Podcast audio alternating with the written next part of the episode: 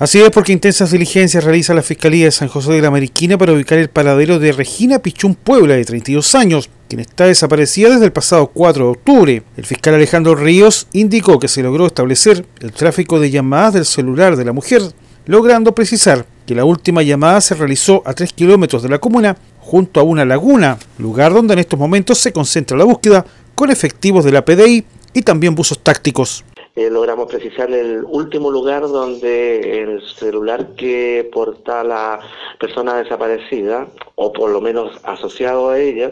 se encontraba, que es un lugar a tres kilómetros de San José de la Mariquina, en una laguna, y desde el día de ayer están trabajando 16 efectivos policiales de la PDI haciendo un rastreo terrestre, acompañado además de, perros para tal efecto, eh, cuatro buzos tácticos de la PDI, eh, que están rastreando toda la laguna,